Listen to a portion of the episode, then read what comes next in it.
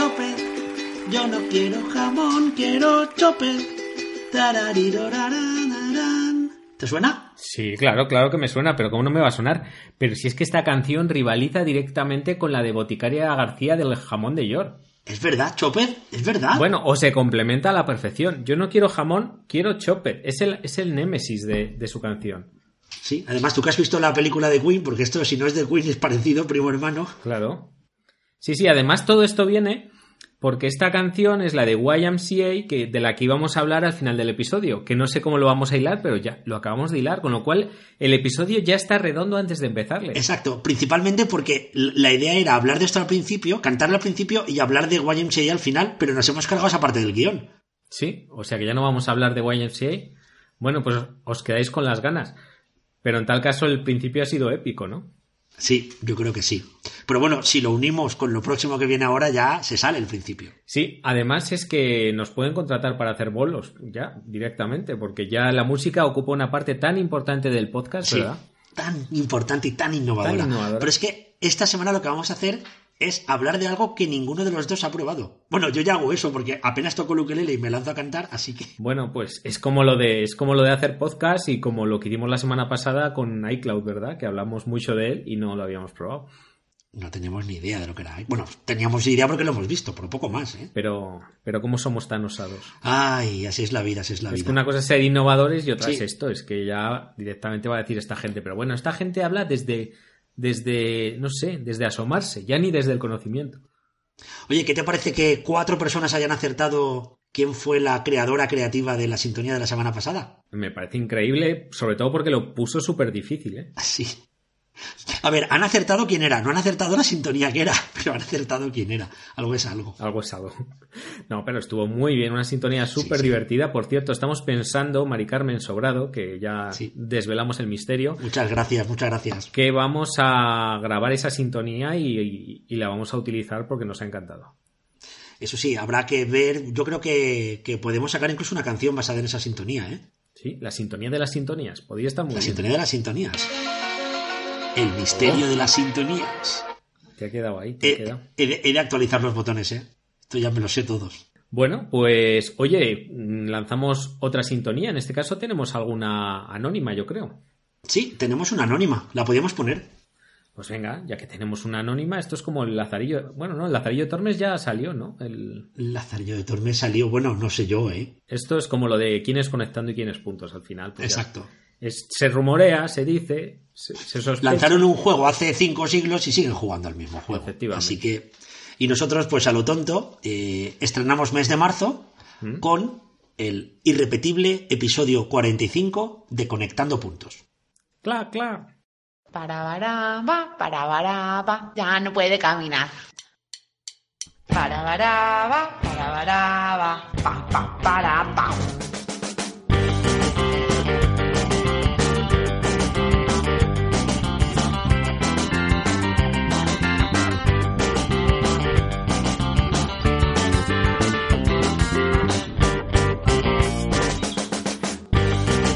Esta sintonía ha estado, ha estado muy bien, pero, ¿Has visto? pero cómo hemos llegado, cómo hemos llegado a esta sintonía, ¿eh? Con un guiño inicial eh, a, Chuchencio.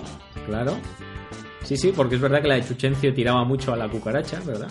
Sí. Y en este sí. caso hemos tenido las dos versiones. Me ha gustado, me ha gustado mucho. Ha sido hay un cambio radical de la cucaracha a algo más y bien. bien. Seguid, seguid por favor enviándonos sintonías que nos lo estamos pasando genial escuchándolas y comentándolas. Sí. Esto es conectando puntos. Por si no lo sabéis y habéis aparecido aquí, pues habéis dado al, al random de vuestro Sí. iBox. Y si todavía seguís ahí, que ya sabéis que sospechamos que en el minuto 2 aproximadamente Sí, la gente da al stop y se va a escuchar Illusion Labs, sí, se va. O más que urgencias y emergencias. o más que urgencias y emergencias, o el de Antón, o son tantos ya. Exacto, son tantos. Es que. Nada, es lo que tiene tener imitadores. No, es broma, que son muy buenos. De hecho, son mejores que nosotros, ¿eh? Mucho mejores. Eh, Nos han superado ya en el episodio 1 suyo, ya han superado los 45 nuestros. Y eso que este todavía no se ha emitido. Claro, nosotros que seguimos haciendo cada semana porque queremos mejorar, pero hemos llegado. Nuestra curva de aprendizaje es plana. Sí, tocamos techo con Edans y de hecho Enrique fue, eh, bueno, pues fue la persona que nos, nos llevó al cenit de nuestra carrera eh, podcadística, Sí. por decirlo así.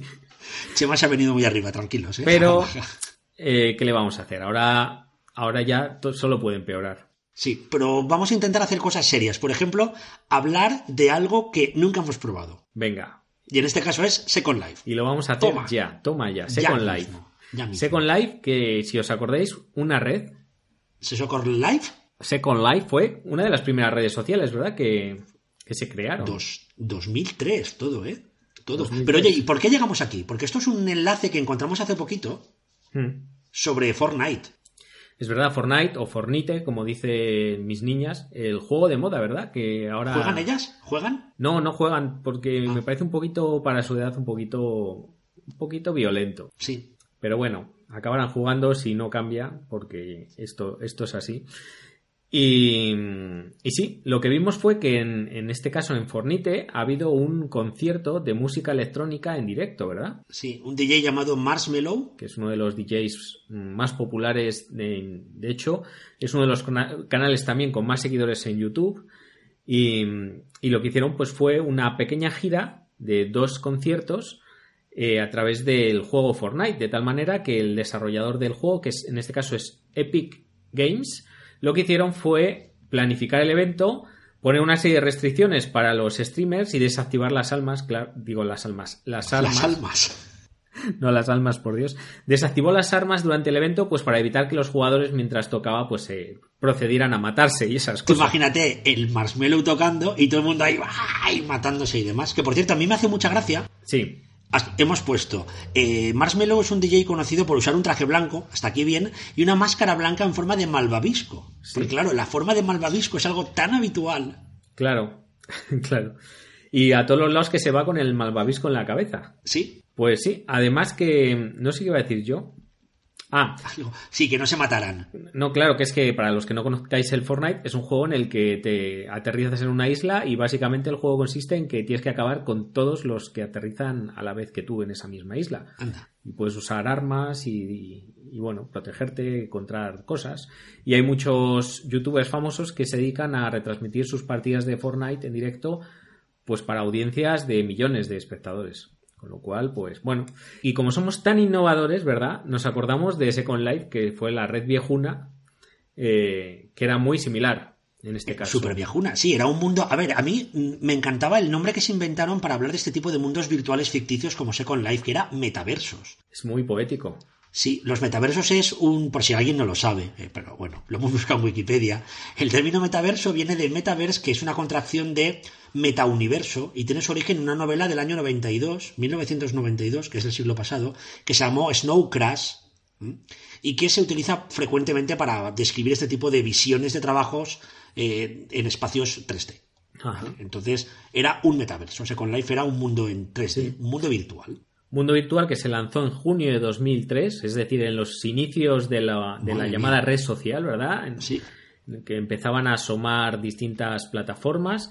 Y bueno, pues fue una de las plataformas de moda, pero como os hemos comentado, ni Miguel Ángel ni yo No, conocía, vamos, sí Nunca. conocíamos, pero no, no habíamos entrado. No, tú eras un usuario, un, un residente de ese mundo virtual de, de Second Life, accedías por un visor, que era como un programa que te permitía entrar en este mundo virtual, y tú interactuabas con tu avatar y hacías pues prácticamente lo, lo que quisieras. Era una especie como de Sims, ¿no? Podríamos decir. Sí. Un Sim casi real. Como los Sims, solo que los otros jugadores en este caso eran personas que estaban jugando desde sus casas cada uno y con su avatar. avatar, sí. Y bueno, era un juego gratuito, aunque había un sistema de suscripción, ¿no? De entre 6 y 10 dólares, me parece que era al mes. Claro, exacto, porque tú entrabas, es decir, jugar era gratuito, pero si querías una parcelita y una paga semanal de los Linden Dollars, que era como se llamaban, Ajá. pues tenías que poner un poquito de panoja. Es decir, para comprar bienes virtuales, en este caso. Eh, bueno, muy similar también a juegos actuales como pueden ser em, Roblox, que es uno de los juegos que juegan ahora todos los, los niños, que es un juego también en el que, en el que hay muchos universos y en el que hay dentro muchos juegos. O sea, es, un universo de juegos al que se conectan y, y bueno, cada uno tiene su avatar, puedes comprar, puedes invertir dinero real en comprar bienes virtuales. Un poco Roblox, digamos que sería la versión del 2019 de, de Second Life. Además, mu- mucha gente sí que vendía cosas dentro de Second Life eh, a cambio de dinero real, ¿eh? O a cambio de Linden Dollars. Era una cosa bastante curiosa y había gente que sacaba pasta. Sí, sí, sí, ahí había, había gente que vendían, vendían terrenos en las ciudades y, y había incluso, pues eso, auténticos negocios virtuales, ¿verdad? O sea, tuvo, tuvo su boom.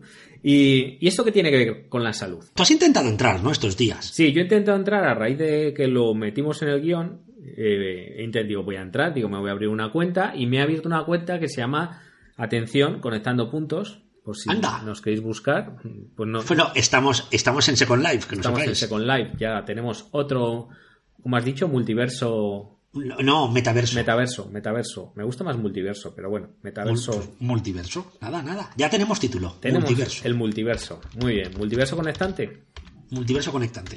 Muy bien, venga, Ya pues está. ya está. Si es que somos tan Esas teclitas era que estaba apuntándolo. En el... Apuntado queda. Pues nada, he intentado entrar, la- eh, pero lo cierto es que sí que te deja ver el mapa una vez que te registras, pero mm, te exige descargar una aplicación, cosa que me, Uh, me parece uh, algo- esto huele a Facebook, huele a Facebook. Claro, o sea, vamos a ver, señores de Second Life, no me extraña que la cosa no haya ido a más, Mm. porque debería haber una versión web funcional. Tuvo unos añitos muy potentes, ¿eh? Sí, Muy potentes. Y de hecho, vamos a hablar de salud, aunque no lo parezca, porque en el 2008, que yo creo que fueron los años de más auge de Second Life, eh, la SENFIC, la Sociedad Española de Medicina Familiar y Comunitaria, lanzó la isla de SENFIC. la isla de... Se- O sea, me estás diciendo que la, que la Senfic fue eh, Pionera. la sociedad pionera en el uso de Second Life en salud, en España. Sí, o sea, fue la primera y me atrevería a decir que la única. Qué curioso. ¿Y qué hicieron? Pues crearon eso, una isla, o sea, pusieron dinero, tuvieran, tenían su terreno y entonces en la isla de, de Senfic tú tenías paneles informativos con hábitos de vida saludables, salas de reuniones, un auditorio, claro, allí esto, vamos, tú lo construyes, un auditorio, todo en, todo en 3D, un espacio ajardinado y dos consultas privadas para tratar con un médico de forma anónima y confidencial. Y no solo eso, en un mes 1200 usuarios de Second Life se pasaron por la isla de la salud. Me parece muy, muy, pero que muy curioso. De hecho, hay un par de entrevistas que os dejamos en las notas del programa que te permitía que hablabas con los, o sea, era una entrevista con los médicos que pasaban consulta en Second Life. Pues muy interesante, muy interesante. Yo sí que sé que hubo empresas que crearon eso, eh, entornos de trabajo virtual en los que tú podías acceder a, a reuniones eh, con tu avatar en 3D, pero en este caso con la voz real, es decir, vivías como una especie de inmersión en la que podías ver a los otros participantes de la reunión. De hecho, Enrique Dance tiene un, un post también sobre este tema, que lo, lo podemos enlazar. Y bueno, se trata un poco de, de suplementar las, las herramientas que ya hay de colaboración pues con, con esa parte cognitiva adicional, ¿no? De poder vivir esa experiencia, escuchar e incluso ver a los otros participantes. Eh, de hecho, bueno, tenemos aquí las fotos de, la- de una conferencia en la feria virtual Infoempleo, ¿Mm? que fue en 2007, 2008. Entonces aparece pues el discurso de Enrique Dans, que como comentaba Chema, era con voz real, y luego hay un cóctel gratuito. Claro, las bebidas virtuales son gratis, porque realmente no bebes. Barra libre, ¿no? Barra, barra libre, sí, barra punto. Barra punto libre. Barra punto libre. Pues bueno, 2009-2010 el tema empezó a enfriarse bastante. Sí, eh, digamos que cayó un picado. Le pasó un poco como a Facebook ahora, ¿no? Sí, un poquito sí, así Un es. poquito. Aprovechando que no nos patrocina, vamos, hay que decirlo, sin paños calientes. Y ahora sí que están, están pues, metiendo ahí pasta otra vez para, para aprovechar todo el tema de realidad inmersiva, realidad virtual, ¿Sí? para relanzar un poco Second Life. Sí, es verdad. Yo eh, se hace que hace tiempo hubo inversores potentes detrás con ganas de, de reactivarlo y quizás, como dices, sea la realidad virtual. En este caso, las gafas, las Oculus Rift o las HTC Vive, estas gafas que, que se pueden utilizar para, para tener esa inmersión, las que consigan a lo mejor revivir este tipo de, de plataforma o incluso de crear alguna, porque Facebook, por ejemplo, y ahora que hablamos de Mark, está generando un- su propia red virtual al estilo Second Life. Ojito, ¿Puedo meter una nota entre corchetes o entre paréntesis? claro. Aviso para millennials y sobre todo para nuestro aplastante. En el 2007-2008 eh, se jugaba Second Life con el ordenador. No había aplicación móvil ni nada. Y, sí, y el ordenador es, es esa máquina que se pone encima de una mesa con teclado y ratón. Por si hay algún millennial en la sala. Sí, exacto. O para el aplastante. Que seguro Claro. que dirá, ¡buh! Second Life, ¿cómo jugaban ahí en su casa? No, no, es que no había otra forma de jugar. Sí, el aplastante déjale que le tenemos contento con su conectaza Sí, hombre.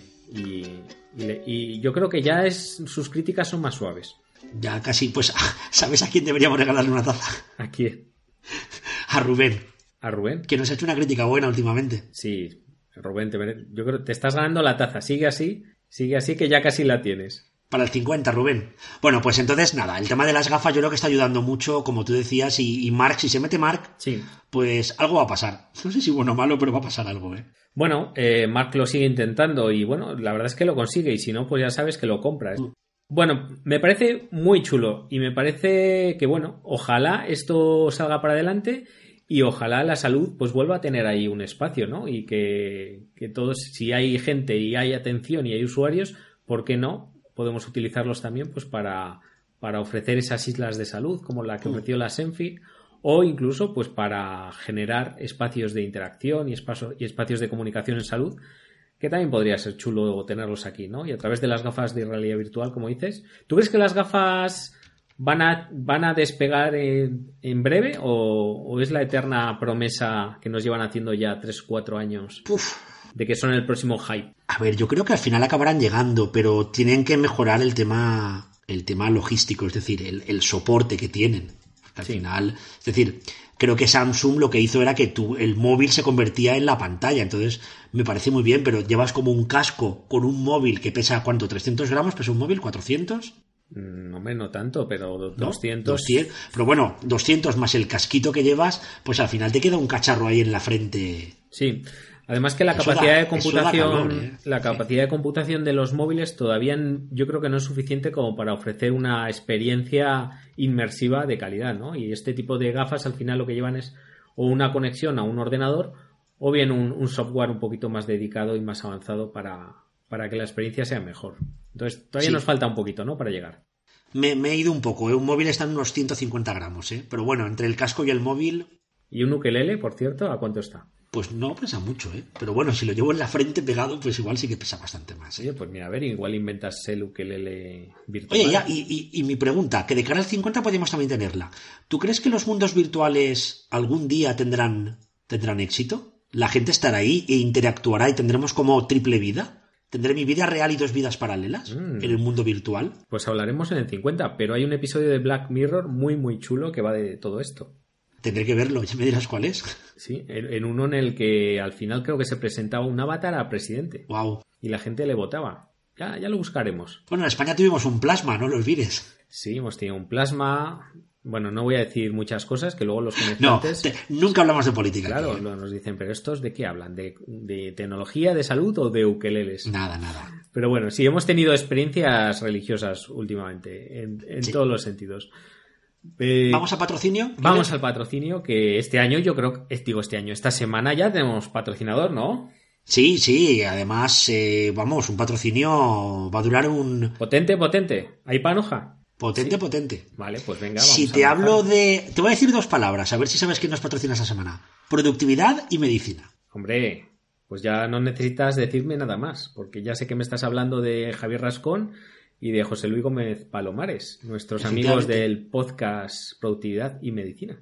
Sí, sí, que además nos encanta. eh, por cierto, esta semana eh, hablan, no, hace una semana o dos, hablaban de nosotros por porque han usado el Bullet Journal, que nosotros lo Es comentamos. verdad, sí, lo han comentado también en Twitter y han estado... Así que, bueno, Yo tengo ganas, tengo ganas de probarlo, pero voy a dejarlo primero en manos de ellos, de los expertos, o en tus manos, que sé que eres muy aficionado también a, a probar este tipo de cosas.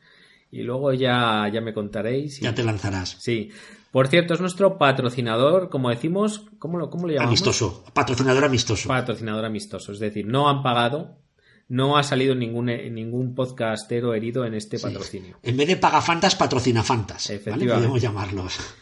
Eh, son nuestros patrocinadores, amigos patrocinadores, además de Podcast Hermano, que os hemos recomendado ya en alguna ocasión y que hoy lo hacemos todavía con más ganas. Sí, porque además eh, íbamos a hablar de un libro y hemos dicho, va, los que más saben de este tema que habla el libro son los de productividad y medicina. Entonces, pues bueno, a través del patrocinio vamos a hablaros de un libro que se llama, eh, bueno, el, el libro completo, ¿cómo era? Eh, a ver, es el libro de mapas mentales. Tony Buzan, que es el creador del... Sí, es el nuevo libro de Tony Buzan, que ya hemos comentado alguna Tony vez. Buzan algunos tuvo una buena idea que fue el tema de los mapas mentales y desde entonces pues está un poco aplastante con libros de mapas mentales, pero el hombre pues tendrá que comer.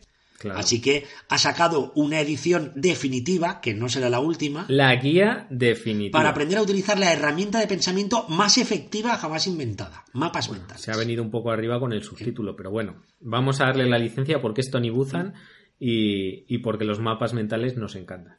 Sí, el, el concepto, el primer libro de Tony Buzan sobre este tema fue de 1996 y ahora tenéis un nuevo libro con los conceptos de siempre, pero aplicaciones prácticas pues mucho más actuales. Aunque realmente si queréis aprender sobre mapa- mapas mentales tenéis que iros al episodio de productividad y medicina que os vamos a dejar en las notas, ¿Sí?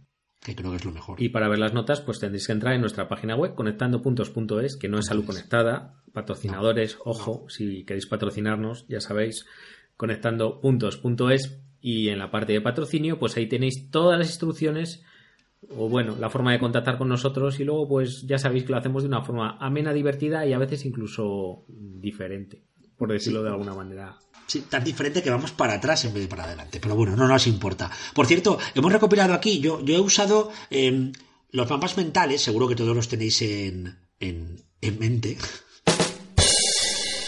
Esta soy muy, muy... No, no era un chiste, fíjate que esta vez no era un chiste, pero eh, se hacen muy fácilmente con, con herramientas informáticas. Algunas te las instalas y otras son directamente online. Entonces hemos puesto aquí un par que son MindMeister, que es la que uso yo habitualmente, luego Mindly, que es otra, o MindMap Ninja, que también es otra de las que se utiliza habitualmente. Hay un montón y la mayoría son gratis. Sí, incluso el, el lápiz y el papel es una herramienta buenísima Sí. para hacer mapas mentales. Sí. Y para ordenar las ideas, porque al final se trata muchas veces de desarrollar mapas que nos permitan eso, organizar nuestros pensamientos Sí. y bueno, utilizar y relacionar conceptos. Bueno, estructurar un poquito también las ideas complejas, hacerlas, es decir, eh, hacer más simples las ideas complejas y buscar las relaciones entre ellas. Muy interesante. Pero no, no os destripamos el episodio de enero del 2018 de Productividad de Medicina, que lo cuentan súper bien. además hay un post, me suena en el efecto Pimalión sobre este tema. Vamos a buscarle y os dejamos el enlace. ¡Anda! Bueno, bueno, es que efecto Pigmalión. Hombre, efecto Pimalión. Tela, ya ¿eh? Ya sabes. Tela. Un blog de los buenos, buenos. Un blog, bueno, vamos, vamos. Promoción, como diría Broncano, promoción. Promoción, promoción y panoja. Vamos con China otra Vamos a vez. seguir. Es Vamos con China. Pero bueno, vamos a ver. El otro día hablamos del crédito social chino. Por cierto, que ha salido una noticia hace poquito en la que verificaban nuestra información. Ah, sí. Y nos citaban como fuente No, verificada. no nos citaban. Vamos No, a malditas estar gestionando el tema de derechos. Pero, hombre, ya que sacáis información de la buena de nuestro podcast, por favor, citarnos. Es fácil, ¿eh? O sea, Es Creative Commons, es que somos así. somos creativos y comunes. Tenemos las dos cosas, creativos y comunes. O sea Efectivamente. que- Volvemos con China y en este caso vamos a atacar, iba a decir, vamos a hablar de las consultas virtuales, ¿verdad? Sí, esto salió hace, hace una, salió hace como medio año la noticia, no, no, tres meses sería, ¿no? Sí. Más o menos. Sí, tres meses ya yo creo. De unos chinos que estaban en una empresa que estaba poniendo unas cabinas en lugares públicos, cabinas de tres metros cuadrados, para ofrecer atención sanitaria integral sin nadie dentro. Ujú. Solo con el paciente, claro. Es decir, un sitio en el que tú vas y puedes recibir atención sanitaria online o incluso a través de distintos dispositivos, ¿no? ¿Tú te acuerdas de los fotomatones? Sí, Parecido, primo hermano. solo que no tienes que sonreír. Claro, pero bueno, fue, el fotomatón realmente fue la primera herramienta para hacerte selfies en la calle. Es verdad. No había caído Toma, yo en ¿qué ese... te parece? Uy, qué innovador eres. Lo puedes, te lo regalo para una charla tuya de esas quedas por ahí. Vale, pues venga, me lo apunto. Voy a poner aquí, fotomatón. Tacatá. Ya está. He puesto No el es que escribir. KJGJ, pero bueno, eh, Sí. acabo de borrar medio guion. Vale. Bueno, la, la- la plataforma esta china se llama Ping and Good Doctor. Ping and Good Doctor. And Good Doctor. Y tiene, en- bueno, aquí pone 228 millones de usuarios registrados. No sé, ¿te lo crees o no? Igual se ha venido un poco arriba, pero en China Sí. puede ser, ¿eh? Es como si aquí tuviéramos 50.000. Sí, 50.000 oyentes cada semana. Claro, que más o menos son los que tenemos. Oye, ¿te imaginas si esto lo hiciéramos en China? Tendríamos 200 millones de oyentes. Ostras, sería una pasada, ¿eh? Sí, sí. Y además con tu practicar chino, chino afrancesado, con tu chino afrancesado tendríamos un éxito asegurado. Bueno, pues esta, esta gente del Ping and Good Doctor, Ping, Ping and Good Doctor, eh, se ha dedicado chino afrancesado, pero inglés desastroso, ¿eh? hay Sí, que decirlo sí, sí. todo. Bueno. Eh, lo, lo que están haciendo estos meses es expandir su modelo a varias ciudades chinas, con más de mil nuevas unidades que están instalando en grandes empresas, comunidades de viviendas, cadenas de farmacias y otras zonas de paso, centros comerciales, etcétera. Y el procedimiento es bastante, aparentemente bastante sencillo. Sí.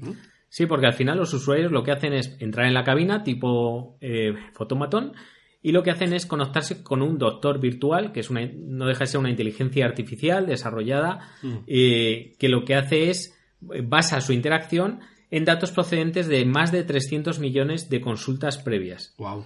Es decir, que hace una especie de prediagnóstico o que te hace una serie de preguntas en función de tus respuestas, pues va orientando las siguientes preguntas y al final pues te hace una sugerencia diagnóstica preliminar a partir de la cual pues pueden pasar varias cosas. Y la más importante es que es posible que un médico real en este caso tome la palabra a través de una videoconferencia pues para supervisar o corregir las conclusiones que ha tenido la inteligencia artificial y bueno, pues aportar una serie de comentarios o matizar o mejorar.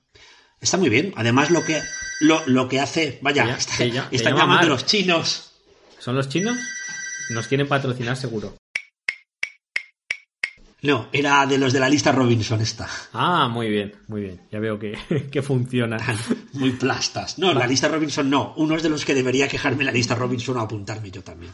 Pero bueno, eh, lo que hacen el asistente, el, el Ping and Doctor, la cabina esta, es que recoge, interactúa a través de texto y voz y recoge tus síntomas, tu historial médico. Y en base a eso, supongo que tendrá también cacharritos dentro, ¿no? Claro, es que este tipo de cabinas te iba a decir, y ahora es cuando lo hilábamos con lo del YMCA. Bueno, hay un vídeo, espera, tenemos un vídeo aquí. Tenemos un vídeo, pero en el vídeo no, Chi- eh, China News, no sale no, nada. no- no sale mucho. Y quizás que tú no entiendes el chino, espera, voy a ponerlo. Ponlo tú, claro, tú, tú lo comprenderás seguramente. Claro. Bueno, cuenta, cuenta, mientras voy viendo yo. No, lo que te contaba es que la YMCA, en este caso, ya ves cómo he hilado el inicio y acabo de cerrar el círculo, y eso que nos hemos cargado esta parte, había patrocinado, o había patrocinado, había financiado una serie de cabinas también en Estados Unidos, y en este caso sí que había cacharritos, es decir, había dispositivos, tensiómetros, glucómetros, eh, electrocardiógrafos, de tal manera que en un momento dado tú podías mm, tomarte distintas constantes y Ah, sí, eh, sí, se recogían y bueno, y podías enviárselas en este caso al profesional que había al otro lado. Mira, tienes enfrente de la pantalla, a mano izquierda, entrando a mano izquierda, tienes. Al fondo, al el- fondo. al fondo tienes el. Aquí vas a ver mis conocimientos de, de enfermería. Venga, venga. El cacharro para tomarte la tensión. Ahora Miguel brazo. Ángel se está agarrando el brazo, para los que no le estéis viendo, ¿Cómo le llamáis esto? El trozo de tela que se hincha. Este? y está apretándolo con la otra mano. Se llama esfigmomanómetro, Lo que aprieta. lo que aprieta. Vale, pues eso, lo que aprieta. Y a la derecha tiene como un mando a distancia. Eso será el botón de encendido. Tiene un, montón, un, bo- un botón, sí. Ahora lo ha, lo ha metido la mano y entonces. Ah, pero no, no aprieta, solo, solo un soporte, ¿eh? Oye, podríamos inaugurar una nueva sección en la que comentáramos vídeos en directo. Sería. Pues estaría bien, ¿eh? Luego tiene que un, un pichurrillo ahí que Un sale. pichurrillo. luego- un pichurrillo tiene. pichurrillo, que debe ser el, el pulsioxímetro. Mm, Pues no tiene. Parece un capuchón de boli, ¿eh? Bueno, es que es chino. Estamos, estamos repitiendo mucho la palabra capuchón. Ojo, semana pasada capuchón de, Sí. del proyecto Alias. Es que llega la Semana Santa, que aquí, por cierto, les llamamos capuchones. Ah, sí, vaya. Fíjate, está todo conectado. Todo ¿eh? conectado. Pues nada, eh, estos chinos que por cierto, has dicho lo del Alibaba. No, pero el CEO de la compañía lo define como el Alibaba de la atención médica.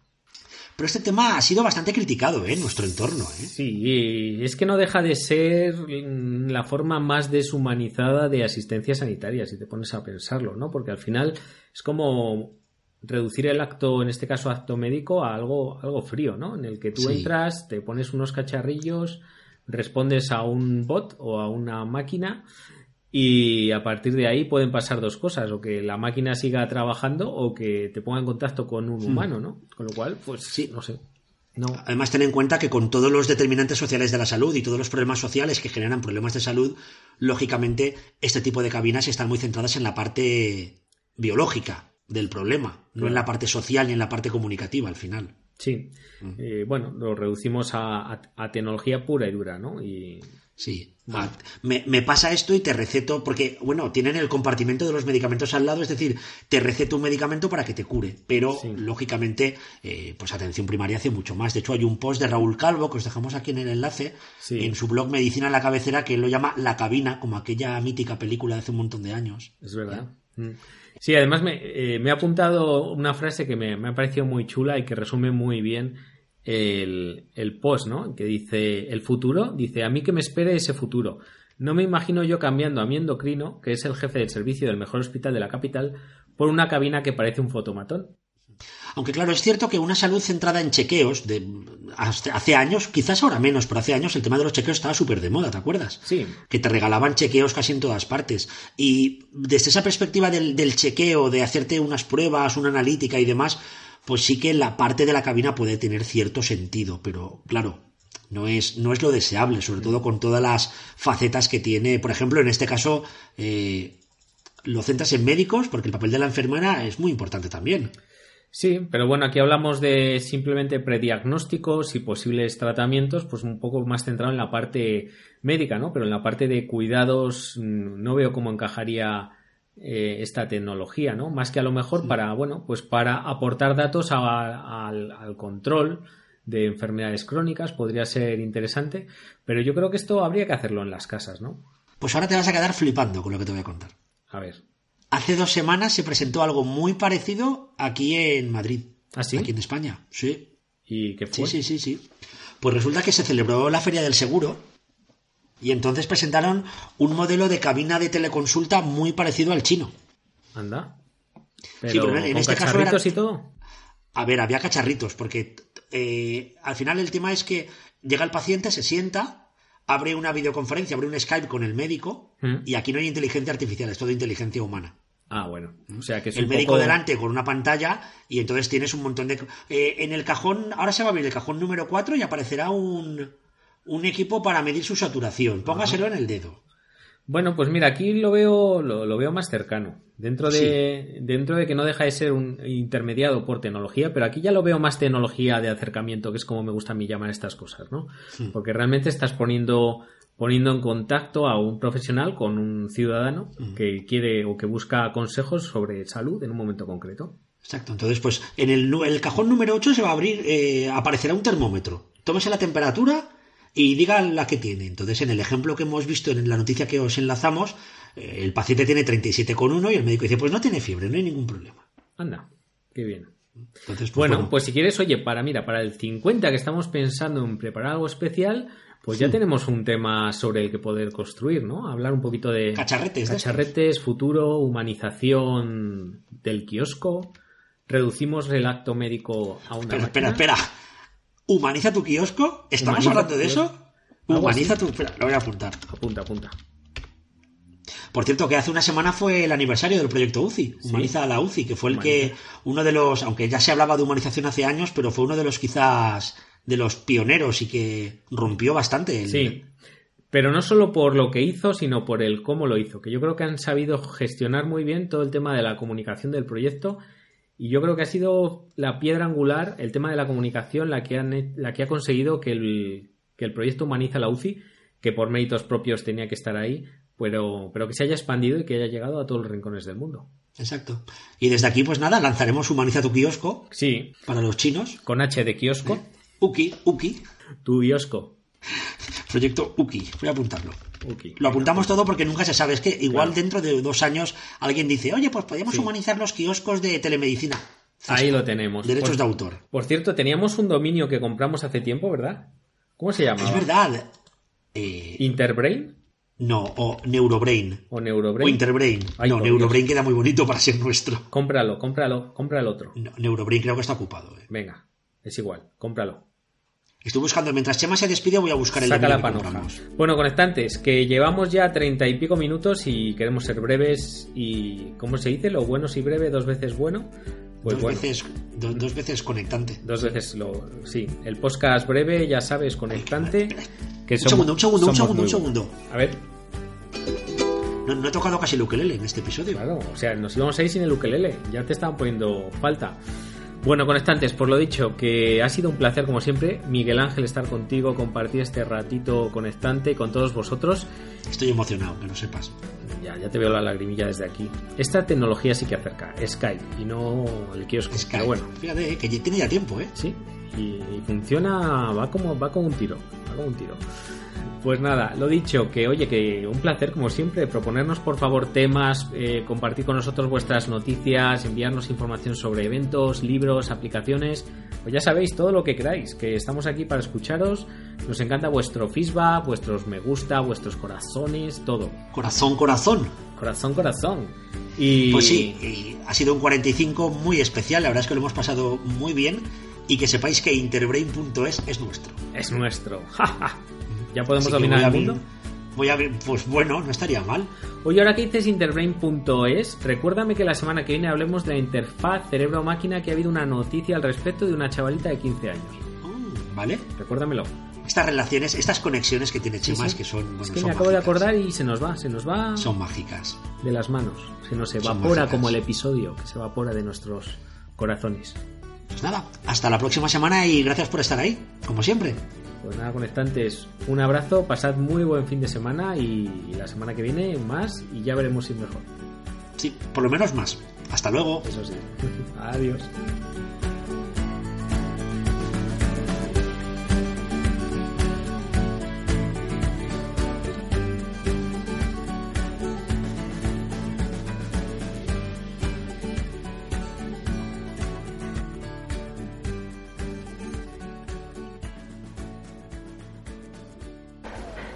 El mundo se derrumba y nosotros nos enamoramos.